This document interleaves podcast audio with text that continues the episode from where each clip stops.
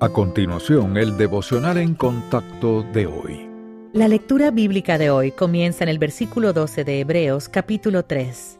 Mirad, hermanos, que no haya en ninguno de vosotros corazón malo de incredulidad para apartarse del Dios vivo. Antes, exhortaos los unos a los otros cada día, entre tanto que se dice hoy, para que ninguno de vosotros se endurezca por el engaño del pecado, porque somos hechos participantes de Cristo, con tal que retengamos firme hasta el fin nuestra confianza del principio. Entre tanto que se dice, si oyereis oí su voz, no endurezcáis vuestros corazones como en la provocación. ¿Quiénes fueron los que, habiendo oído, le provocaron? ¿No fueron todos los que salieron de Egipto por mano de Moisés? ¿Y con quienes estuvo el disgustado cuarenta años? ¿No fue con los que pecaron, cuyos cuerpos cayeron en el desierto? ¿Y a quienes juró que no entrarían en su reposo, sino a aquellos que desobedecieron? Y vemos que no pudieron entrar a causa de incredulidad. La Biblia advierte sobre el peligro de un corazón incrédulo.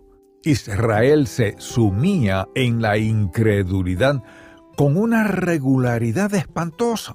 Es sorprendente la rapidez con que olvidaron los maravillosos milagros con los que Dios los liberó de la esclavitud. Un corazón malvado e incrédulo pasará fácilmente por alto las promesas de leche y miel a favor de los alimentos de Egipto. Necesitamos darnos cuenta de que la incredulidad es una raíz venenosa de todo tipo de maldad. Es una blasfemia que ataca el carácter mismo de Dios, acusándolo de ser falso, infiel y poco confiable. Este horrible cáncer carcome la salud espiritual de las iglesias y Dios nos advierte que aquellos con corazones incrédulos están en peligro de hundirse. Por eso se nos dice que nos animemos unos a otros día tras día. Necesitamos que los demás nos acompañen cuando dudamos para persuadirnos de permanecer en la palabra mantener nuestro enfoque en Cristo y aferrarnos a nuestra fe durante toda la vida. Una relación estrecha y creciente con el Señor mantendrá nuestros corazones sensibles y receptivos a Él. Entonces tendremos la seguridad de que nuestra salvación es genuina y podremos entrar en el descanso que Él ha preparado para sus seguidores.